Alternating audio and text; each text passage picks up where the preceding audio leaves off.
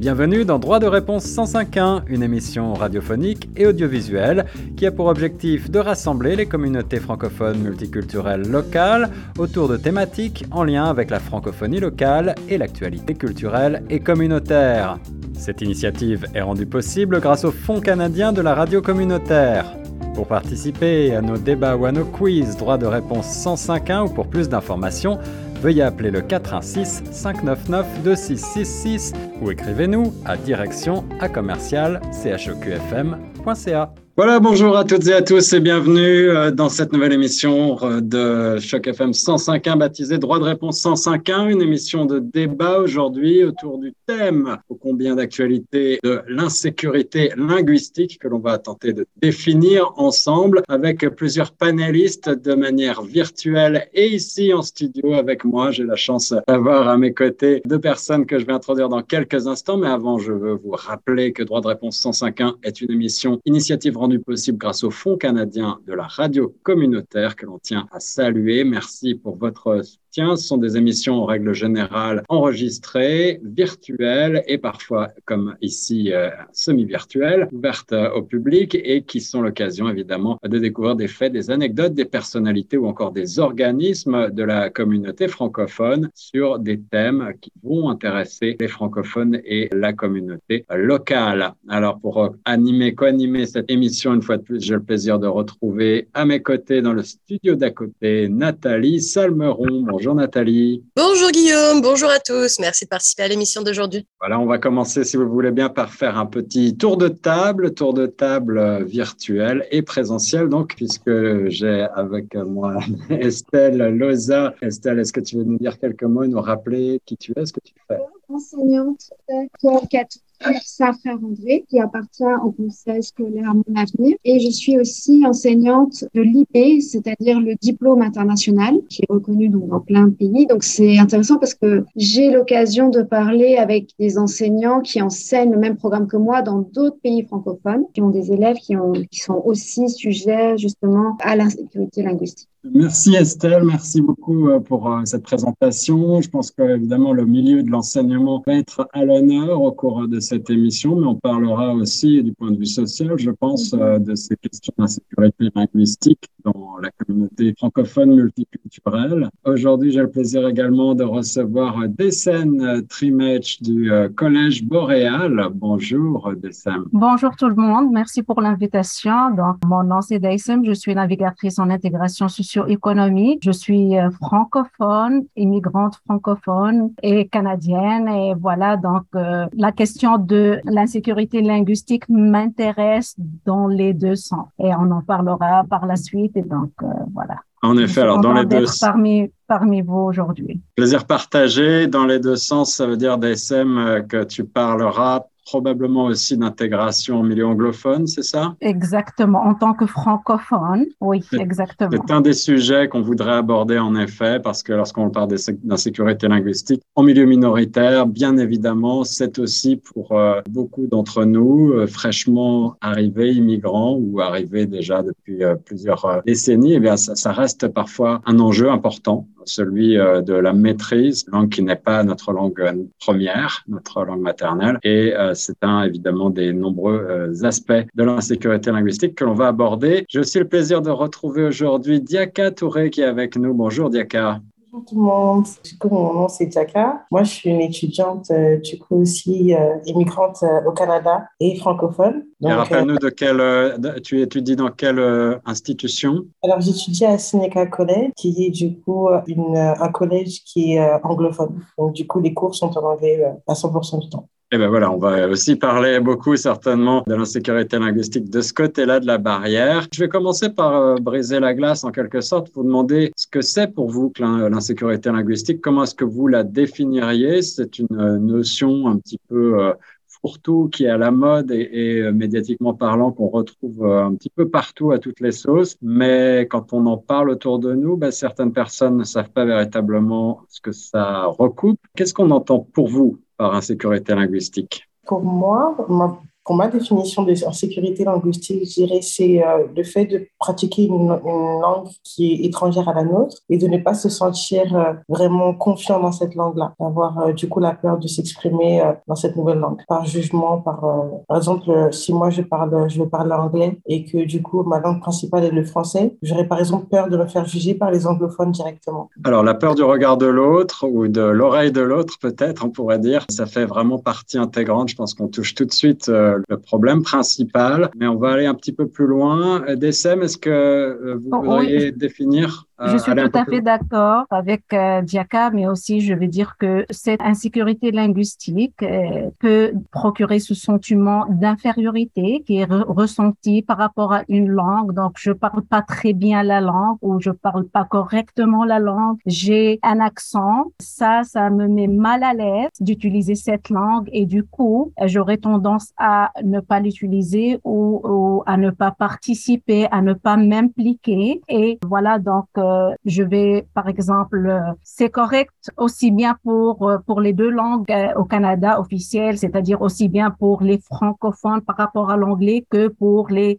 anglophones par rapport au français. Et ici, lorsqu'on parle de francophones par rapport à l'anglais, c'est les immigrants particulièrement. Lorsqu'on parle de francophones ontariens, donc là, c'est plutôt les ontariens francophones qui ont eux-mêmes des difficultés ou un malaise de parler le français parce que on est supposé parler le bon français, mais comme on le pratique pas, on le pratique pas à la maison, on le pratique pas dans le milieu de travail, on le pratique pas dans l'administration aussi. Donc les services, oui, ils sont euh, français, anglais, mais c'est anglais ici en Ontario. Et donc voilà, c'est cette peur d'être jugé par rapport à son accent, au choix du mot, tout simplement, de se comparer au, à quelqu'un qui parle très bien la langue et celui qui ne la parle pas, ou encore à celui qui maîtrise le langage culturel ou celui qui ne maîtrise pas euh, les, les les idiomes, par exemple, ou autres. Ça aussi, c'est intimidant quelque part lorsqu'on ne maîtrise pas la culture linguistique d'un environnement particulier. Merci Dessam. Alors, on va déjà plus loin dans cette définition générale, je crois, de l'insécurité linguistique. On a la chance d'avoir Estelle Leza, professeure avec nous. Estelle, tu partages cette euh,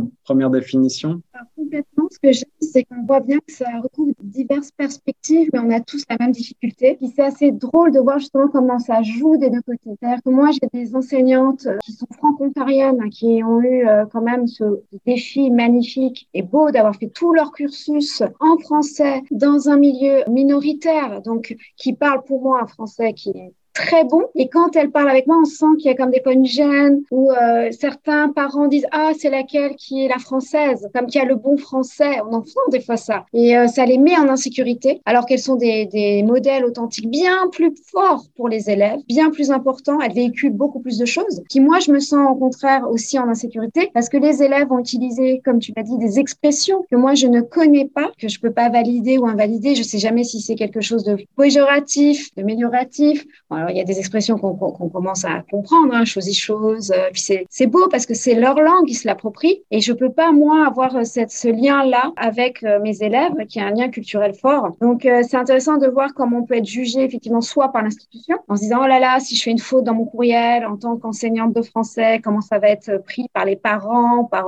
ma direction? Donc, des fois, on préfère, oui, écrire en anglais parce que c'est un peu une langue de confort. Donc, on est tous pareils, c'est-à-dire qu'on on retourne à notre langue maternelle parce que ça nous rassure. Et effectivement, c'est drôle de voir comme les deux réalités, on la vit en même temps, euh, mais dans des facettes différentes. Donc c'est drôle de, de, voir que finalement tout le monde est confronté à la même, euh, à la, aux mêmes craintes, aux mêmes peurs, la peur du jugement. Et finalement, je pense que le vrai problème ou l'important, c'est comment faire pour que tout le monde se sente accueilli avec sa diversité culturelle pour l'amour de la même chose qui est la langue finalement. Parce que la langue, elle appartient à personne. La langue, elle nous appartient à, à tous finalement. Donc euh, c'est ça qu'il faudrait essayer de voir comment on peut travailler sur ça au niveau institutionnel, au niveau des communautés. C'est très important. Puis à l'école, c'est vrai que c'est important parce que c'est nous qui, euh, ben, qui malheureusement reproduisons ce schéma. C'est-à-dire que quand on est euh, enseignant de français, on se doit normalement de suivre une norme. Mais ce serait intéressant de s'interroger, c'est quoi cette norme? Est-ce que cette norme, elle est si valide que ça? Parce qu'on juge beaucoup l'orthographe, nos orthographes à nous, mais on juge pas l'orthographe, l'institution. Puis quand on explique historiquement comment c'est venu l'orthographe, finalement, on se rend compte que c'est juste une norme auquel on se plie. La langue de Molière, ça me fait toujours rire.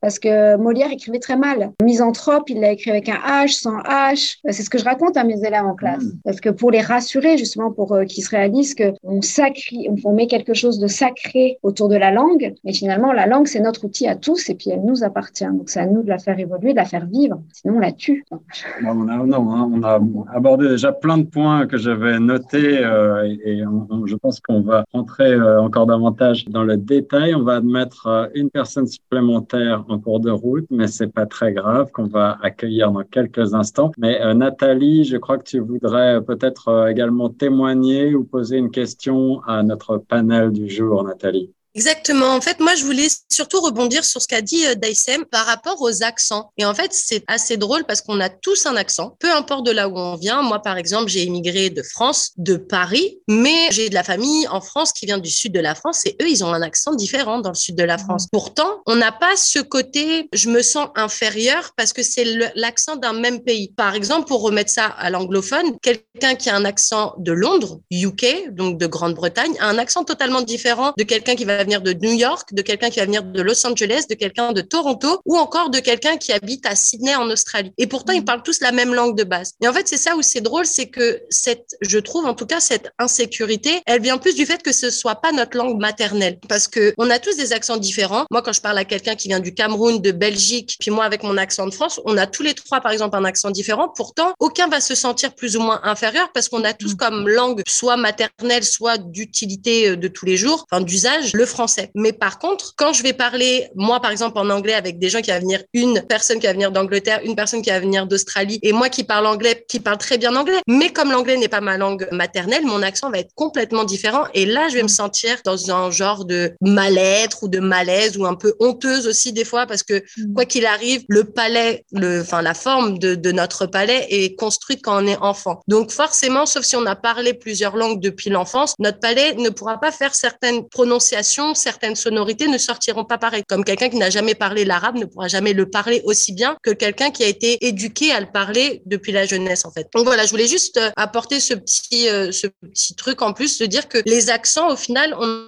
en fait tout un pataquès. À chaque fois, c'est oh, j'entends mm. comme un accent, d'où viens-tu? C'est toujours sujet à une introduction, à une histoire, à raconter un peu son passé. Mais en vrai, dans la vie de tous les jours, euh, on a des accents qui viennent de partout et c'est juste, mm. je pense, le fait de pas avoir comme langue primaire ou maternelle cette langue à la base. Merci beaucoup Nathalie, ces accents et, cette richesse culturelle qui contribuent aussi à la, richesse et à l'enrichissement de la culture locale. Je vais euh, proposer peut-être à notre nouvelle invité Stéphane Garcia de se présenter en quelques mots si euh, c'est possible. Bonjour Stéphane, est-ce que vous nous entendez? Je pense que Stéphane ne nous entend pas encore, alors on va attendre un petit peu pour l'introduire. Moi, je voulais savoir quels sont les, effets euh, de l'insécurité linguistique sur euh, la pratique et justement sur la vitalité de la francophonie dans notre région, si on se place du côté francophone. Et je vais poser cette question euh, bah, d'abord à Estelle, puisque toi, tu fais en milieu éducatif, et puis peut-être aussi à SM, qui au Collège Boréal doit connaître bien cette réalité-là. Nous, on est vraiment travail hein, sur, pour améliorer justement la confiance des élèves.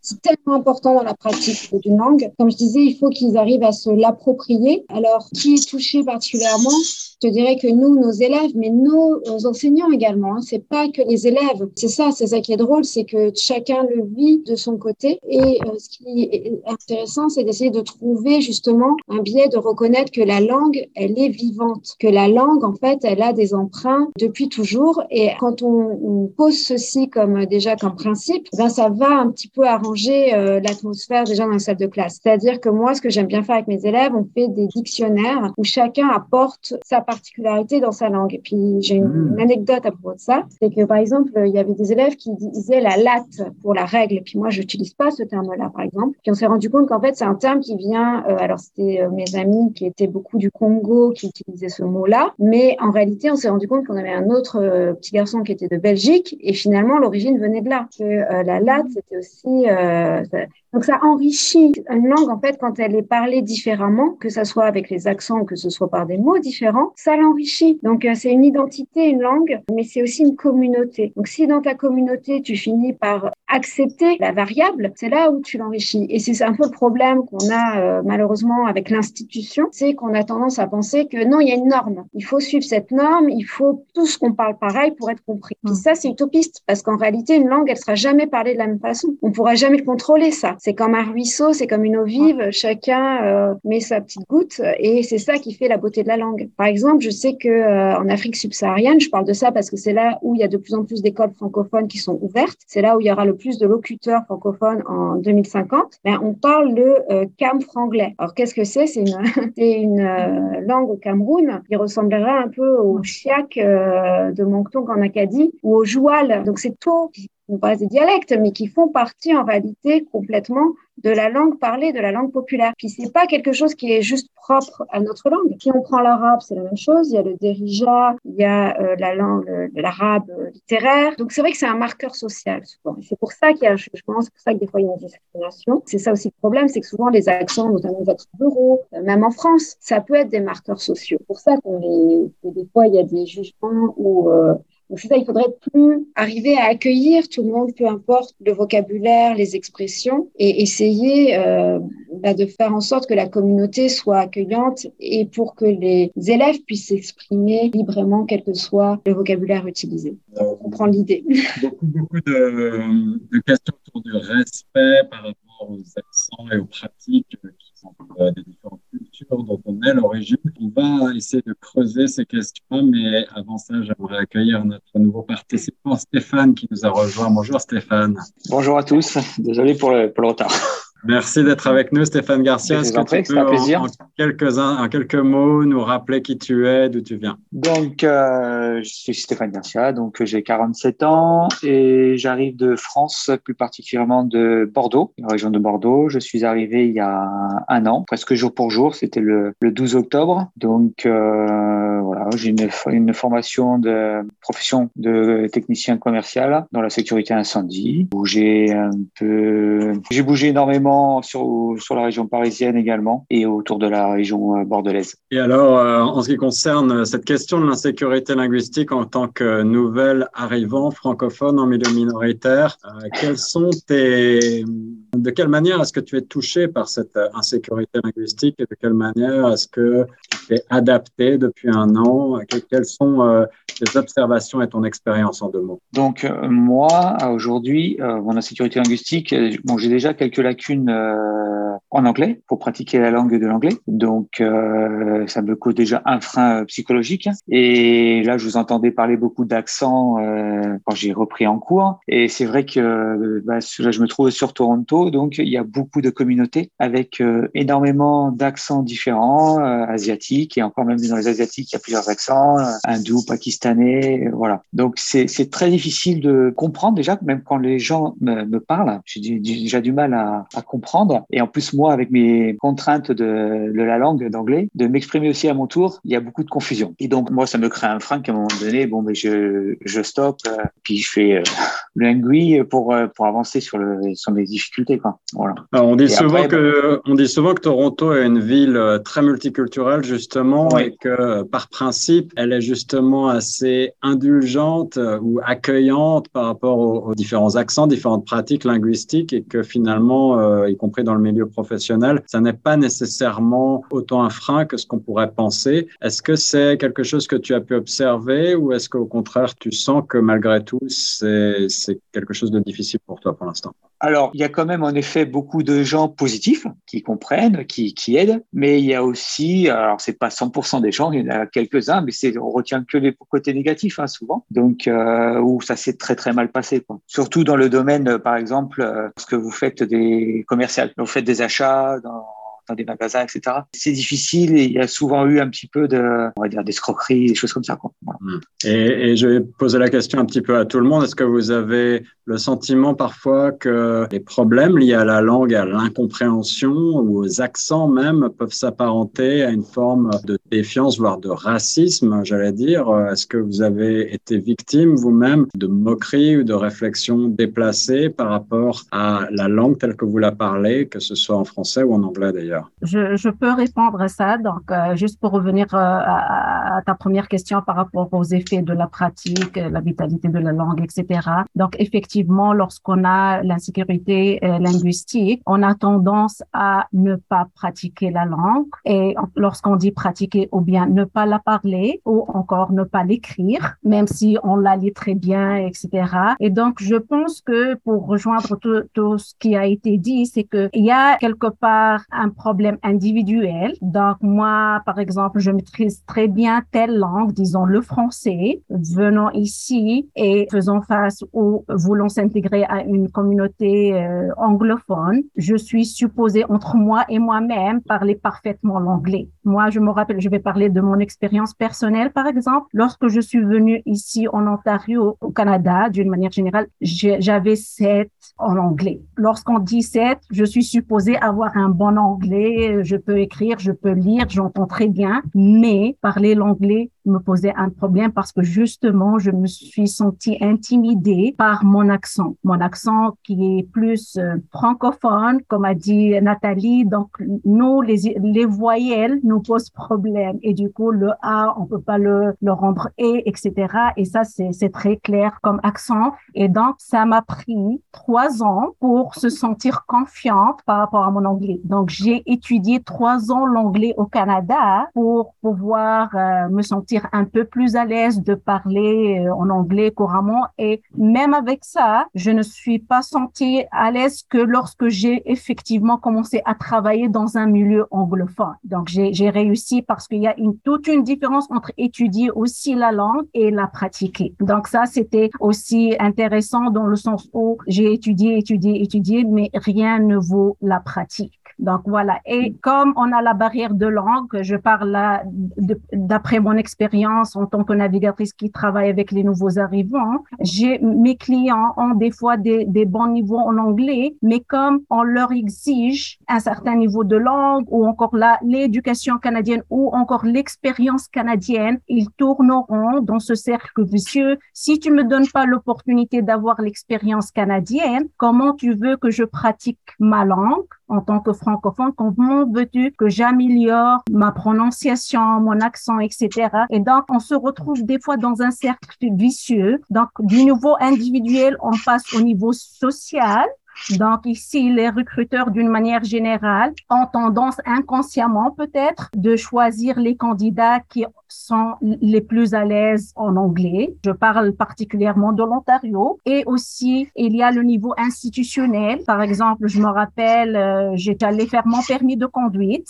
Il était en français. Et je suis allée, j'ai présenté le permis. Elle m'a dit, non, non, je l'accepte pas. Tu dois le traduire en anglais. J'ai dit, non, désolé, mais le français, c'est la langue officielle au Canada. Vous êtes supposé l'accepter. Et ça lui a pris plus que 30 minutes pour revoir le guide, pour chercher quelqu'un qui parle anglais pour qu'elle puisse traduire le document, le petit permis là de conduite pour qu'elle m'a répondu. Donc j'ai dû attendre 30 minutes pour trouver une réponse à ma quête et pour pouvoir exercer mes droits d'utiliser la langue française comme langue officielle. Je me sens à ce point-là, je me suis sentie chanceuse parce que j'ai un background juridique, donc je connais mes droits, etc.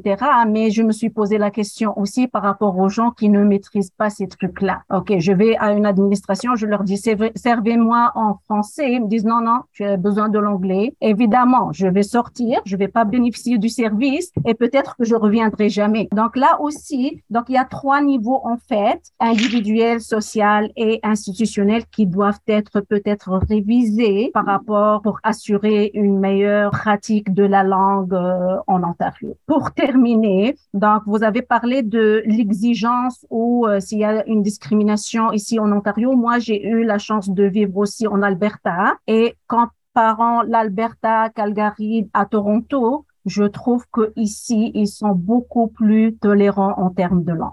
À Calgary, ils sont très exigeants, à mon sens. Ici, je sens le multiculturalisme, je sens qu'ils accueillent les différents accents, ils permettent les fautes d'anglais, donc ils sont beaucoup plus tolérants par rapport à ça. Merci Daïsem, ça c'est une note positive qui fait plaisir à, entendre. Euh, Estelle, tu veux juste rajouter un mot avant qu'on passe à Nathalie? Euh, Oui, parce que tu parlais de, tu parlais de racisme, mmh. et ça m'a fait penser que nous, on a une autre difficulté aussi pour nos élèves en salle de classe, c'est que les élèves, ils n'ont pas forcément choisi de parler français, de venir dans nos, dans nos établissements. C'est plutôt les parents qui décident pour eux, qui leur disent il faut que tu parles français, souvent parce que c'est leur langue à eux, la langue que eux ont réussi à s'approprier, et pas l'élève. L'élève, il arrive, il est en milieu minoritaire, tous ses copains parlent anglais, et puis en plus, il y a une charge identitaire encore plus forte parce que des fois, le français est ressenti aussi comme la langue du colon, la langue qui n'est pas la langue qu'on leur a imposé en fait depuis le départ historiquement. Et ça, c'est assez intéressant parce que moi, je dis toujours, la langue, c'est un pouvoir, c'est un droit, tu as raison, mais c'est aussi un pouvoir, un pouvoir politique, un pouvoir social. Ça peut vraiment influencer. On sait que la culture, hein, ça a une grande influence même économique, ça, génère des, des, revenus. Et euh, je prends toujours l'exemple de l'écrivain algérien Yassine Kateb qui dit en fait la langue française, ça devrait être votre bulletin, votre butin de guerre. C'est-à-dire, il faut vous l'approprier, vous la garder, c'est une richesse. Et grâce à elle, vous allez euh, avoir des emplois, trouver des choses euh, différentes, avoir des voies supplémentaires qui vont vous être ouvertes. Et puis ça m'attriste de voir que euh, dans la réalité, d'après ce que je comprends du témoignage de, des SAM, bah, il y a encore beaucoup de progrès à ce niveau-là. Nous, on veut leur montrer le côté positif, c'est-à-dire leur dire c'est un plus, c'est quelque chose de supplémentaire qui t'a été donné. Peut-être que tu l'as reçu sans le vouloir à la base, au départ, mais voilà, l'important c'est que tu retrouves ton identité, que tu te l'appropries pour que ça devienne une arme pour toi supplémentaire, une corde supplémentaire à ton arc, là, comment l'exprimer.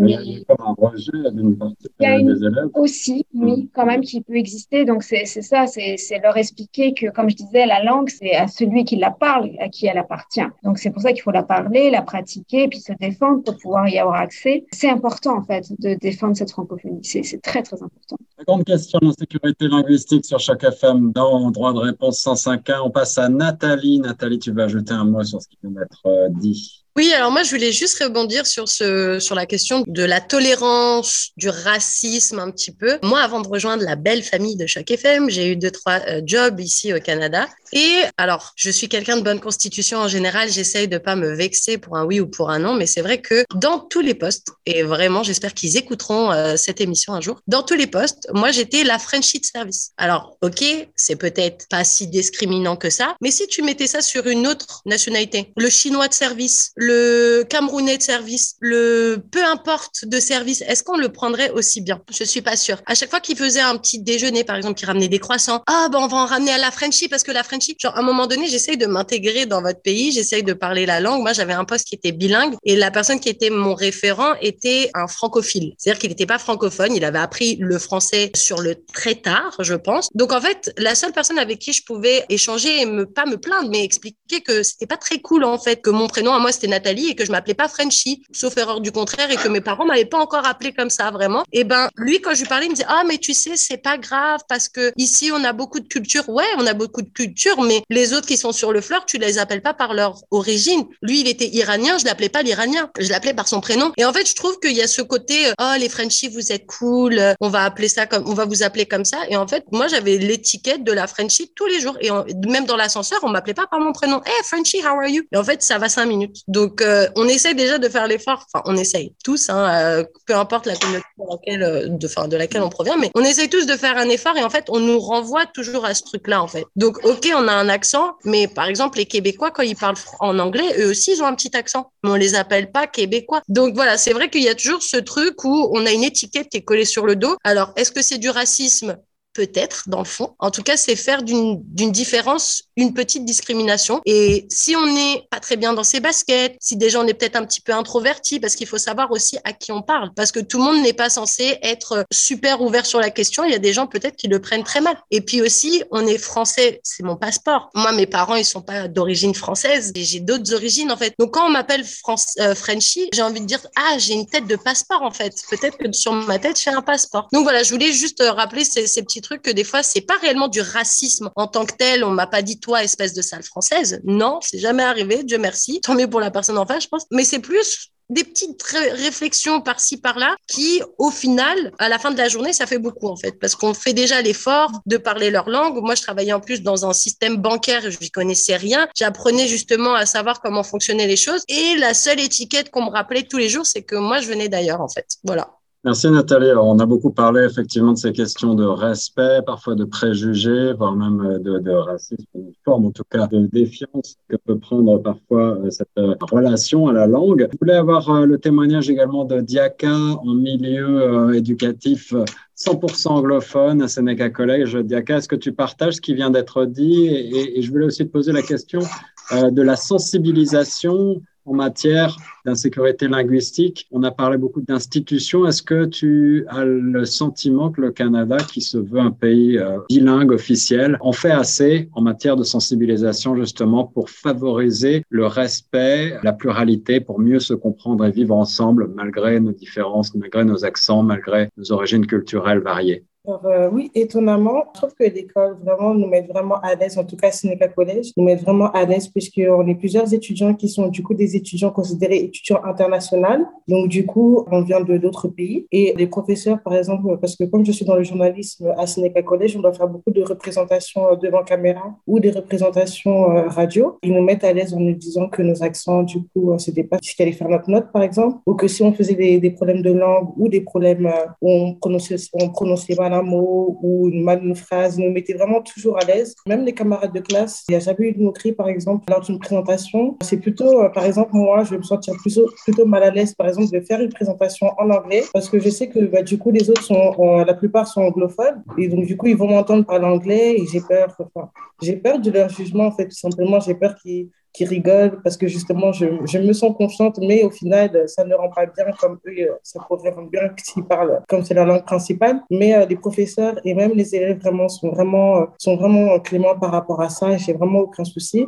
Je dirais que la discrimination, euh, euh, point de vue personnel, ça viendrait au niveau du travail, puisque je travaille à côté de mes études. Et donc, du coup, je travaillais avec des clients. Comme Nathalie, c'était un peu un travail bilingue, du coup, français et anglais. Et lorsqu'il y a des clients, par exemple, anglais, où je dois parler en anglais avec eux, j'ai déjà reçu des clients qui refusaient complètement de parler avec moi parce qu'ils ne comprenaient pas ce que je disais, en fait. Ce qui était clair, j'avais juste, j'ai juste un accent très fort en anglais, mais ils veulent juste parler à quelqu'un qui, euh, du coup, a un accent vraiment anglophone, anglophone. On a, on a parlé beaucoup de l'évolution des langues aussi et, de la nécessaire évolution des langues du français. Alors, je comprends qu'il y a une timidité peut-être parfois de la part euh, de jeunes élèves pour pratiquer une langue et même euh, cette timidité se retrouve bien sûr chez les nouveaux arrivants, quel que soit leur âge et leur niveau et c'est normal. Mais on veut qu'une langue euh, continue d'être pratiquée, en particulier le français ici en milieu minoritaire. Je me fais un peu l'avocat du diable avec cette question, mais si on observe ce qui se passe par exemple à Montréal en ce moment, où euh, désormais plus de la moitié de la population, en particulier chez les jeunes, pratique davantage l'anglais que le français. C'est une évolution très récente et qui, pour beaucoup d'observateurs, fait peur. Il y a aussi la généralisation d'une forme de franglais dont on a un petit peu parlé tout à l'heure, en tout cas une, un mélange, une assimilation entre les deux langues. Est-ce qu'il faut redouter ce mélange, cette pratique d'une langue qui évolue, quitte à se faire en partie assimiler par l'anglais, ou est-ce qu'il faut plutôt voir ça comme une opportunité de poursuivre la pratique de la langue sous une autre forme. Estelle, tu voudrais prendre la parole là-dessus?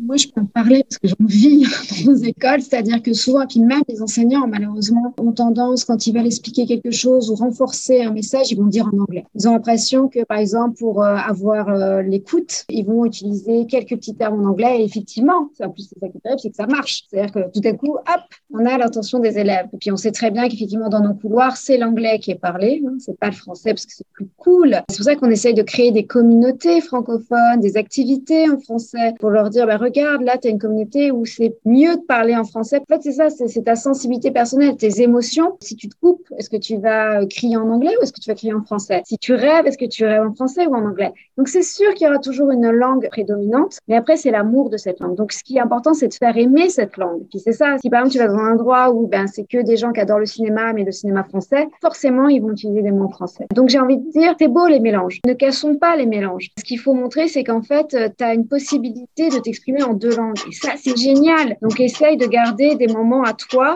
ton petit univers francophone, et puis ton petit univers anglophone. Et si le francophone, il est un peu mélangé par de l'anglais, par euh, du lingala, par je ne sais pas quoi, bah, tant mieux, à imite. Euh, tant mieux parce que tu te sens à l'aise dans cette communauté et c'est là où tu vas garder quand même ton français. Et puis le français, si tu vas en avoir une utilité réelle, un besoin réel, bah, tu vas pouvoir le retrouver. Donc euh, c'est ça qu'on dit à nos, à nos élèves, c'est de garder dans sa poche ou dans son cœur la place pour le français. Puis essayer aussi de le transmettre à leurs enfants, à, leurs leurs amis. Parce que nous, les meilleurs profs de français, j'ai envie de te dire, c'est justement pas les Français c'est euh, justement ceux qui ont les mêmes difficultés pour apprendre notre langue. Déjà parce qu'ils comprennent mieux que nous les, règles de grammaire, parce qu'ils ont dû les étudier, et puis parce qu'ils ont cet amour. Donc eux, ils peuvent vraiment transmettre cet amour. Je pense que c'est là le, point, différence.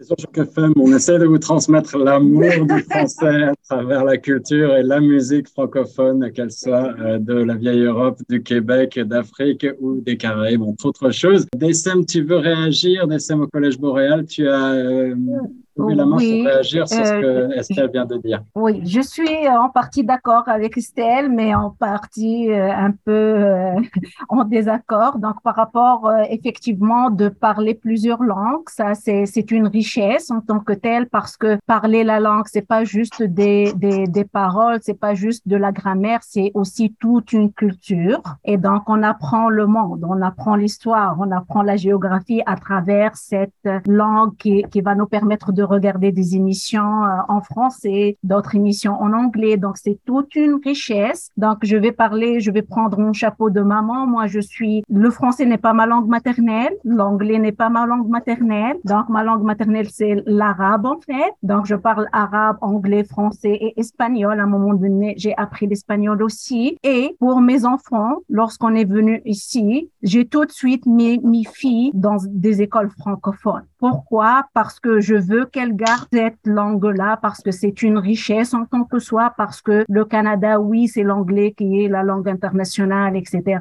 mais c'est aussi bilingue. Donc, j'ai insisté sur le fait, elles font le français, mais elles ont réussi à apprendre l'anglais parce que le fait avec l'anglais, c'est que, c'est pour ça qu'on parle de English, parce que l'anglais, il est beaucoup plus facile à apprendre que le français. La grammaire est beaucoup plus facile aussi. Donc, ça vient tout de suite moi, après tant d'années au Canada, des fois, le mot en anglais vient avant le mot en français. Et donc là, oui, ça influence. Les enfants parlent dans les couloirs euh, l'anglais, chose que je ne suis pas d'accord, mais je suis pas très chaude pour le Franglish parce que le Franglish risque de dissimuler la spécificité de chaque langue. Donc, on, on saura plus est-ce qu'on parle anglais ou est-ce qu'on parle français. Pour moi, il est important de parler anglais ou français. Donc, et de parler les deux, ça sera parfait parce que c'est toute la richesse est là entre cet échange anglais-français. Le franglish, franchement, je ne suis pas amatrice. Mes filles me ramènent des fois des mots et ça me, ça m'agace un peu, entre guillemets. Et voilà. Donc, j'aimerais bien toujours les corriger par rapport à ça parce que voilà, on est en train de tuer la langue pour moi pas justement qu'on la tue. Je pense qu'on l'enrichit et je pense que les gens qui vont vraiment euh, avoir besoin d'un bon français, ils vont aller chercher, ils vont aller puiser. Je pense qu'on les tue davantage si on les brime trop. Parce qu'au bout d'un moment, il va se décourager, il va abandonner, il va dire c'est difficile, trop compliqué. Dès que je parle, on me corrige et ça, et ça va tout tuer. Par contre, là où vraiment je te rejoins, c'est qu'effectivement, il y a une conceptualisation différente selon les langues. Et c'est pour ça que nos élèves, ils sont si forts. Je, je vais être honnête, moi, je trouve que quand tu es bilingue, c'est une force incroyable et je vais vous expliquer pourquoi je pense ça. Déjà, ça, il y a eu des études qui l'ont prouvé, mais même scientifiquement, on s'est rendu compte que parce que l'anglais commençait à prédominer dans la scène scientifique. Donc, tout le monde commençait à utiliser les mêmes termes. Souvent, malheureusement, les enfants me disent, ah, c'est plus facile les mathématiques en anglais. Et en fait, on s'est rendu compte que ça tuait certaines conceptualisations. Et c'était une recherche en italien où ils expliquaient, euh, ils décrivaient un phénomène biologique. Et en fait, les termes qu'ils utilisaient en italien étaient différents. Et donc, ça décrivait une réalité différente. S'ils avaient dû le traduire en anglais, il n'y aurait pas eu d'équivalent. Et du coup, ils seraient passés à côté d'une notion scientifique, une conceptualisation scientifique. Parce que la langue, c'est aussi des idées, en fait. Donc, c'est vrai que tu as raison. Si on appauvrit notre langue, on va appauvrir des idées. C'est un peu comme dans 1980 c'est bien expliqué, plus ton dictionnaire est réduit et plus tu... Euh, mais le problème de vouloir opposer langue à langue, bah, c'est ce qui risque de se passer aussi. C'est-à-dire qu'il y en a une effectivement qui va prédominer forcément, et on va abandonner l'autre. Donc c'est pour ça que je pense qu'il faut se respecter et qu'il y ait une cohabitation des langues. Donc c'est là où je te rejoins, où effectivement il faut quand même essayer de se battre pour notre langue, pour qu'elle reste, mais après il faut être accueillant. Moi je pense que la meilleure démarche ce serait celle-ci, mais à discuter, à, à voir. Si Estelle, je pense qu'on pourrait parler euh, des, heures, des heures de cette question euh, très importante de sécurité linguistique. Euh, peut-être rappeler qu'une langue meurt avant toute chose lorsqu'on ne s'en sert pas, alors euh, que l'on prononce bien les choses mal avec un accent ou euh, que l'on fasse des fautes euh, de grammaire ou d'orthographe à l'écrit, il vaut mieux peut-être s'en servir malgré tout. Et puis, effectivement, toutes les subtilités des langues avec différentes notions, eh bien, pour les maintenir dans le, dans le patrimoine mondial, eh bien, il faut aussi continuer à les pratiquer et pratiquer de multiples langues, j'allais dire. Oui, j'ai envie de prendre un exemple qui est assez parlant, qui est assez drôle. En fait, la langue française, donc c'est euh, l'Académie française qui l'a mis en place euh, sous euh, Louis XIV. Effectivement, merci. Et c'était un peu une langue d'apparat. C'est-à-dire qu'on a décidé de créer une norme pour qu'effectivement, du nord au sud de la France, on parle exactement la même langue et que ça soit très beau, c'est le classicisme. Et en fait, on a créé des mots. On a créé une orthographe d'apparat. Donc, par exemple, philosophe, ça n'a jamais existé avec un PH en réalité. Ça s'est toujours écrit FI. Mais à cette époque-là, on a décidé de mettre PH pour discriminer la population. Donc, pour pouvoir sélectionner la population, pouvoir dire, bah, lui, il parle le bon français, il fait partie de la classe dominante. Et c'est là où ça devient un problème. C'est que si cette langue, elle est utilisée comme ça, bah, pour moi, c'est un problème parce qu'effectivement, on va pas se retrouver là-dedans. Puis c'est drôle parce que on a pris une fausse racine grecque, elle n'existe pas, hein. ça n'existe pas, cette racine-là, mais on a mis une apparence plus complexe pour rendre la langue plus difficile et donc soi-disant plus riche, mais c'est pas le cas, c'est une fausse richesse là pour le coup. Et, c'est ça qu'il faut un peu détruire comme euh, stéréotype qu'on a sur notre langue. C'est-à-dire qu'on a l'impression que c'est la bonne langue, c'est qu'il y a un, français correct, un français standard qui devrait être absolument connu et appliqué. Euh, je pense qu'il faut qu'on dépasse cette notion-là pour devenir effectivement peut-être comme l'anglais, une langue plus fluide et plus justement du coup plus parlée dans le monde. Et, je pense que cette langue va émerger de toute façon par les locuteurs eux-mêmes. Il va y avoir une pression et je pense que la richesse va venir de l'Afrique. Je pense qu'ils vont venir avec leurs mots, on le sent déjà, ambiancé, euh, tous les nouveaux mots qui viennent dans le dictionnaire, là si vous regardez un petit peu, parce que moi je suis à l'Académie française, qu'est-ce qu'ils reçoivent comme nouveaux mots? Mais ils viennent d'Afrique et tant mieux. Et l'arabe a été la troisième langue la plus influente euh, sur la langue française. Il y a énormément de mots de, la langue française qui viennent de l'arabe. Et moi j'adore quand mes élèves en classe, pour les stratégies de lecture, utilisent des mots des autres langues qu'ils connaissent pour trouver l'essence d'un mot. Donc honnêtement, c'est une richesse, le polyglottisme. Et c'est dommage parce qu'il y a un petit effectivement, il y a toujours un dénigrement de si on ne parle pas parfaitement cette langue. J'adorais l'idée, en tout cas, que tu as de développer des dictionnaires ah, oui. avec différents mots, différentes origines.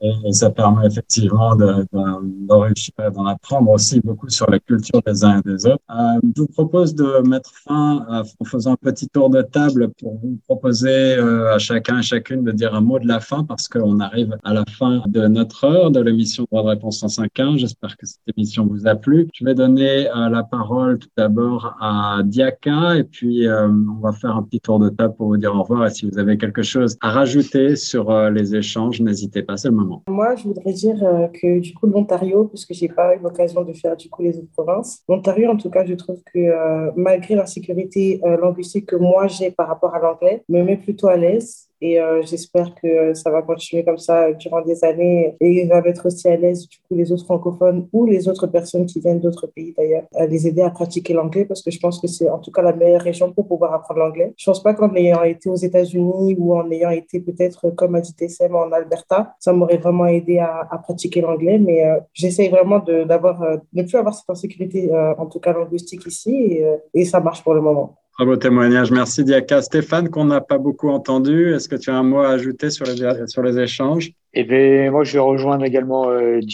Donc, moi, ça fait très peu de temps que je suis ici et que j'ai toujours beaucoup de difficultés avec l'anglais. Donc, pour moi, aujourd'hui, c'est vraiment un, frein euh, pour rentrer, euh, retrouver de, de, du travail, par exemple. C'est sûr que si j'étais sur Montréal, ça serait bien plus simple. Mais bon, c'est c'est un choix d'anglais pour pour les enfants, par exemple. On parlait de nous, c'était notre choix de venir en Ontario spécialement pour les pour qu'ils apprennent l'anglais. Euh, alors, je reviens un petit peu peut-être en arrière, mais parce que nos enfants en France, on est on n'apprécie pas trop le système scolaire euh, d'apprentissage de l'anglais. Donc, euh, on a eu l'opportunité de, de, venir euh, sur le Canada et on a choisi donc une région anglophone, oui anglophone, ça aurait pu être aussi Vancouver ou, ou Calgary, pour que nos enfants soient en immersion complète en anglais. Mais la contrepartie, voilà, pour moi, par exemple, c'est plus difficile. Mais bon, voilà. Donc, mais de toute façon, euh, oui, le, français, nous, on avait inscrit nos enfants dans une école française parce qu'on souhaitait qu'ils conservent le français. Malheureusement, l'école ne mettait pas à disposition en place les moyens nécessaires pour euh, nos enfants, pour l'anglais. Donc, comme ils n'étaient pas du tout euh, en anglais, ils n'avaient jamais pratiqué en France, ils étaient trop trop jeunes. Donc, on les a remis dans le niveau, dans